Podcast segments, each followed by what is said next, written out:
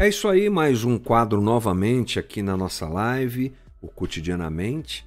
Então, continuamos conversando sobre essa carta de Paulo tão importante. Fizemos uma abertura no primeiro dia de conversa, segundo dia analisamos alguns versículos da carta, se não me engano, do 3 ao 14, e entendemos algumas coisas muito importantes que eu quero abrir lembrando essas coisas aqui, rapidamente, é claro, sobre o grande plano, o grande plano de Deus para a humanidade.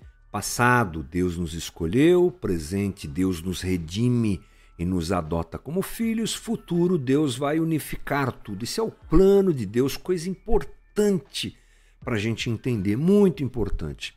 Esse, essa base de conhecimento é fundamental para a nossa espiritualidade. E, com certeza, nesse primeiro trecho da carta, Paulo ele apresenta um, um movimento assim muito gostoso de louvor. A tônica daquele trecho é uma tônica de louvor e adoração que Paulo apresenta ao escrever o que escreve. A tônica do trecho que nós lemos, como eu disse, é adoração. Mas agora a gente entra num primeiro momento aqui de oração. É interessante. Então nós temos o primeiro capítulo da carta de Paulo aos Efésios dividido em louvor e oração. Então, hoje a gente entra na parte da oração. Paulo ora. Eu vou abrir aqui a nossa tela para você acompanhar isso comigo tranquilamente. Olha só, é, vamos aqui lembrar que o tema da oração de Paulo é esse: abrindo os olhos. É o tema dessa conversa, se a gente pode dizer assim. Paulo ora para que os efésios tenham seus olhos abertos. Vamos conferir juntos, olha só. Versículo 15. Por essa razão, desde que ouvi falar da fé vo que vocês têm no Senhor Jesus e do amor que demonstram para com todos os santos, não deixo de dar graças por vocês, mencionando-os em minhas orações. Paulo então está dizendo que ora pelos Efésios. É interessante que ele, num primeiro momento, ele faz uma análise ali e diz assim que ele já enxerga na igreja em Éfeso os valores é, corretos de uma comunidade, os valores de uma comunidade que nós podemos chamar de comunidade de Deus. Olha o que ele diz. Desde que ouvi falar da fé que vocês têm no Senhor Jesus e do amor que demonstram para com todos os santos. Então, Paulo destaca dois fatores muito importantes na formação de uma verdadeira igreja, a igreja de Cristo, que deve se expressar na igreja local: fé e amor. Fé ou fidelidade a Cristo. Fé que me aproxima de Cristo. Fé que me mantém em Cristo. Às vezes a palavra fé hoje em dia é mal interpretada e ela serve para dizer numa confiança que eu tenho de que tudo vai dar certo. Eu creio, vai dar certo, eu creio. Não, não, não, não. Fé no Novo Testamento tem basicamente a ver com a obra redentora de Cristo na cruz e se refere a essa crença nessa é, obra redentora de Cristo.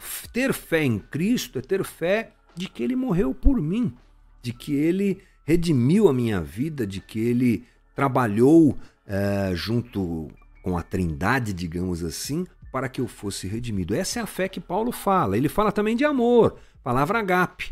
Amor sem medida, relativo ao processo de transformação do indivíduo e da comunidade, aquele amor que faz a gente se aproximar do outro, e demonstrar efetivamente esse amor ao outro. Então, a nova comunidade de Deus, que é o, o, a conversa geral da carta de F, a, a carta de Paulo aos Efésios, ela está presente na igreja de Éfeso. Olha só o que o padre José Bortolini diz assim: a fé, portanto, provoca a ruptura com a idolatria e gera adesão ao Senhor Jesus. O resultado se chama amor, vivido na comunidade, lugar de novas relações entre as pessoas. Não são mais relações de dominação ou de exploração, mas de fraternidade, igualdade e solidariedade. Uma análise muito linda daquilo que Paulo escreve, feita por esse padre. Mas vamos seguir. Ao ver essa igreja, não é? A comunidade de Deus dentro da igreja em Éfeso, porque você há de convir comigo que existem igrejas locais que não carregam, digamos assim, o DNA do reino de Deus. Elas são um ajuntamento de gente lá. Elas usam o nome de Jesus, elas cantam para Jesus, elas leem a Bíblia, mas dentro daquela igreja local não há amor, não há fraternidade, não há fé em Cristo. É, e isso, infelizmente, é mais comum do que a gente imagina. Não era o caso da igreja em Éfeso. Paulo via naquela igreja, como já dissemos, fé e amor. E quando Paulo percebe isso, ele ora por essa igreja. Mas ele não ora por bênçãos materiais. Poderia orar, né? Para que os efésios tivessem muito suprimento, coisa do tipo. Mas Paulo sabe que na nossa caminhada cristã nós precisamos entender que o espiritual é muito maior do que o material. Infelizmente, nós valorizamos demais aquilo que é material. Mas Paulo está orando e orará por eles no texto que nós percebemos aqui, pedindo uma bênção espiritual. Né? E isso é muito mais importante do que qualquer oração por bênção material. Vamos ver o versículo 17. Peço que o Deus de nosso Senhor Jesus Cristo, o glorioso Pai lhes dê espírito de sabedoria e de revelação no pleno conhecimento dele. Calma lá, parecem palavras difíceis, mas não, não são. Mesmo se tratando de um pedido espiritual, é bom a gente perceber que Paulo não pede nada de novo, gente. Paulo não pede uma nova unção, né? como a gente ouve muito por aí, né? Paulo não diz assim, ah, olha, se preparem, porque o melhor de Deus está por vir, um novo movimento espiritual, uma nova onda. Eu acho interessante que quando aqueles grandes pregadores conhecidos, principalmente americanos, vêm para o Brasil, todos eles têm uma palavra é, poderosa para a igreja, um novo movimento está para chegar. Paulo não ora por isso. Paulo ora por alguma coisa que eles já tinham. Olha o que Hernandes Dias Lopes diz. Paulo não pede o que já temos, mas pede que Deus abra os olhos do nosso coração para saber o que já temos. Gente, parece óbvio, mas às vezes é isso que acontece. A gente não sabe o que tem e fica pedindo coisa nova. A gente não conhece o texto bíblico, a gente não conhece a palavra de Deus, a gente não tem intimidade com Deus mas ficamos pedindo coisas novas. Não, vamos olhar o que temos e vamos orar para que Deus nos faça entender o que já temos. Paulo quer que os efésios eles percebam a realidade daquele grande plano divino, que é o cerne da carta, pelo menos ali no primeiro capítulo. O grande plano de Deus. Que grande plano é esse? O que é isso? Paulo está orando para que eles entendam isso profundidade, conhecimento, entendimento, conexão com esse plano, assim, uma expansão da percepção do que Deus está fazendo. A palavra usada por Paulo é epignosis. É uma palavra grega que quer dizer assim, conhecimento preciso e correto. Então não é somente o conhecimento acadêmico, mas o conhecimento pessoal. Não é só o conhecimento teórico, é realmente o Paulo ora para que eles conheçam esse grande plano divino e entendam é, em seus corações tudo isso. Tem a ver, inclusive, com o viver o evangelho no meio do paganismo da época. Efésios, é, a igreja em Éfeso era uma igreja nova, que se comunicava com Paulo por cartas ou mensageiros. O evangelho estava nascendo, o cristianismo estava nascendo. Paulo ora para que eles tenham fé e conheçam o plano eterno de Deus de forma profunda, algo que nós também precisamos. Vamos dar uma olhadinha na oração de Paulo. Aliás, essa é a palavra que Paulo ora. E a, a, a, o momento da oração de Paulo é esse aqui, olha, versículo 18. Vamos lá.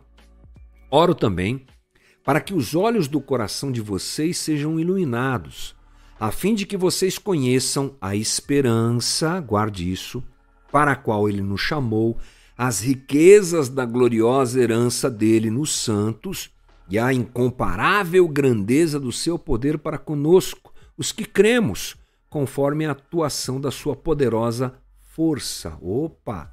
Então, primeira coisa para a gente destacar é o versículo 18, que ele diz o seguinte: olha, oro para que os olhos do coração de vocês sejam iluminados.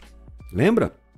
Paulo quer que eles conheçam interiormente essa realidade do plano divino? Tem a ver com interioridade. A palavra coração não é usada dessa maneira quer dizer isso. É uma iluminação que Deus precisa fazer e quer fazer em nós, e nós, na verdade, precisamos que ela aconteça em nós, não é? É o caminho para uma espiritualidade bíblica, gente. É uma ortodoxia, doutrina correta, uma ortopatia, transformação interior, e a ortopraxia, uma prática correta. É assim que a gente qualifica essas coisas na teologia, ou seja, esse movimento que faz a gente aprender o que é certo. Esse aprendizado transforma o nosso interior que gera uma vida diferente. Então, os olhos do nosso interior, eles já foram iluminados pelo Espírito, por isso que nós reconhecemos Jesus como Senhor e Salvador. Mas isso deve continuar acontecendo, e essa é a oração de Paulo, que eles vejam. Mas o que é que ele o que é que Paulo quer que eles vejam? Vamos ver, versículo 18 na sequência diz: A fim de que vocês conheçam a esperança para o qual ele os chamou. Opa, primeira coisa que Paulo quer que eles vejam a esperança do chamado. Gente, uma coisa importante é a gente se lembrar que o mundo antigo era um mundo sem esperança. É, havia um ditado daquela época popular que dizia assim: nunca ter nascido é a maior felicidade. A segunda é morrer ao nascer. Por quê? Gente, estamos falando de uma época em que a tecnologia não existia, em que as pessoas sofriam demais, não é? E de modo geral, a sociedade carregava uma situação de desesperança os impérios dominando, massacrando gente, explorando. Era uma, uma cena muito complicada. Aos crentes de Éfeso foi apresentado o evangelho da esperança. Essa esperança do chamado que Deus fez a eles. Lembra que nós falamos sobre isso? Tem a ver com o passado. Porque eles foram chamados antes da fundação do mundo, não esqueça que essa é a nossa condição também. Lembre-se, nós já falamos aqui, o Deus Pai nos escolheu e nos adotou. O Deus Filho nos redime, nos perdoa e o Espírito Santo nos cela com a sua garantia. Então essa é a esperança. Paulo diz para que, ora para que Deus abra os olhos do pessoal em Éfeso para que eles vejam esse chamado à esperança. Chamados para quê? Para viverem algo muito especial assim como nós. A esperança de termos sido chamados para sermos servos de Jesus Cristo, para andarmos num processo de santificação, para termos o jugo da lei despedaçado, para enfrentarmos o sofrimento dessa vida com consciência. Tudo isso e muito mais está dentro desse chamado de esperança. Portanto, assim como Paulo ora a Deus pelos de Éfeso, também essa, essa realidade se aplica a nós. A nossa visão deve mudar, pois a esperança nos mantém firmes e alegres, poderia dizer assim, diante de Deus, mesmo no dia da dificuldade. A tribulação vivida na falta de esperança destrói a gente. Mas a tribulação vivida na esperança nos fortalece. Esse é o chamado de Deus para nós. Ao olharmos para esse mundo caótico, nós não perdemos a esperança. A criação geme, ela está sendo devastada, os dias são complicados, estamos no meio de uma pandemia, a violência corre solta, mas nosso coração tem que se apoiar e se solidificar na esperança do chamado de Deus para nós. Mas tem mais, vamos lá? Muito bem, Paulo continua dizendo o seguinte, também no versículo 18: a fim de que vocês conheçam o que? As riquezas da gloriosa herança dele nos santos.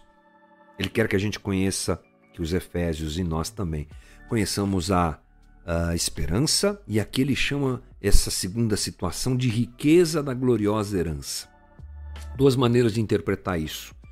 Primeiro é que nós somos a herança de Deus, nós somos o povo de Deus. Recebemos dele, a segunda forma de pensar, uma herança.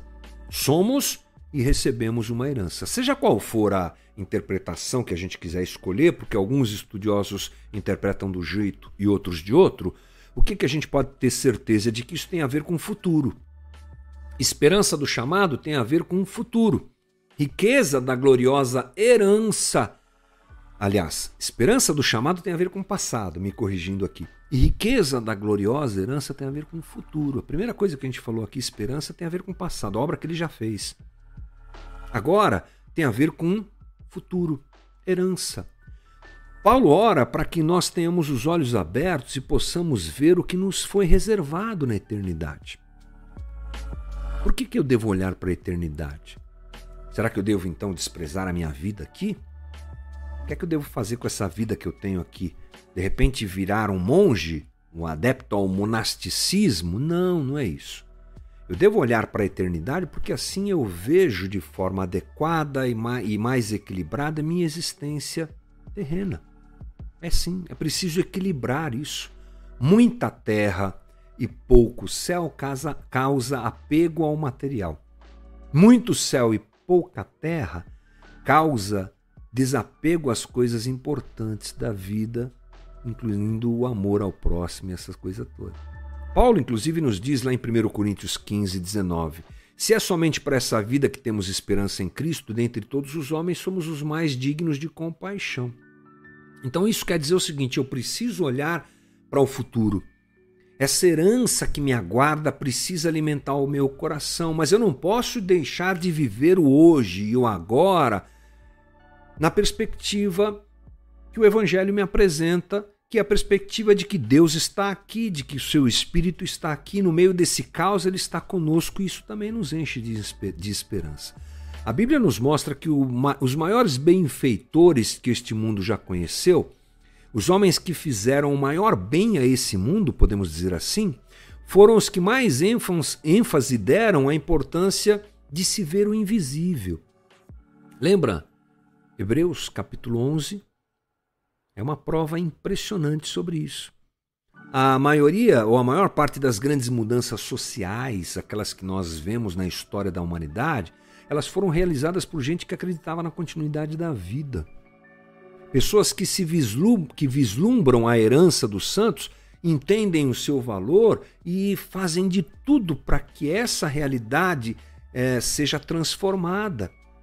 Olham para o futuro e não desprezam o presente, olham para o futuro, alimentam o seu coração, se enchem de uh, esperança e de garra e de gás, digamos assim, de uma forma bem tranquila para a gente entender, e trabalham pela mudança do presente. Mas Paulo fala de uma outra coisa: a incomparável grandeza do seu poder. Versículo 19. Ele diz: a fim de que vocês conheçam, não é? uh, a incomparável grandeza do seu poder para conosco, os que cremos conforme a atuação da sua poderosa força. Paulo diz que esse poder, ele, quando ele escreve isso, ele está se referindo ao presente. Olha, de novo, mais uma coisa relativa a esse tempo. Né? Esse poder está aqui, agora, é o tempo presente. A esperança é tempo passado, Deus já fez. A riqueza da gloriosa herança é futuro, mas o poder é agora. 19, a incomparável grandeza do seu poder. Quando aparece o sinal de que cortou aqui a conexão, eu paro para a gente não ter problema. Não sei se isso influencia na transmissão, mas vamos lá. Esse poder é alguma coisa que nós vivemos hoje, como já disse, e ele é um poder poderoso. É.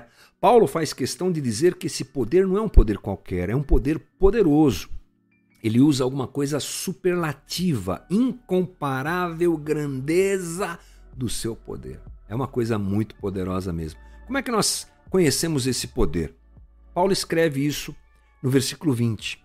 Esse poder ele exerceu em Cristo, ressuscitando-o dos mortos e fazendo-o assentar-se à sua direita nas regiões celestiais.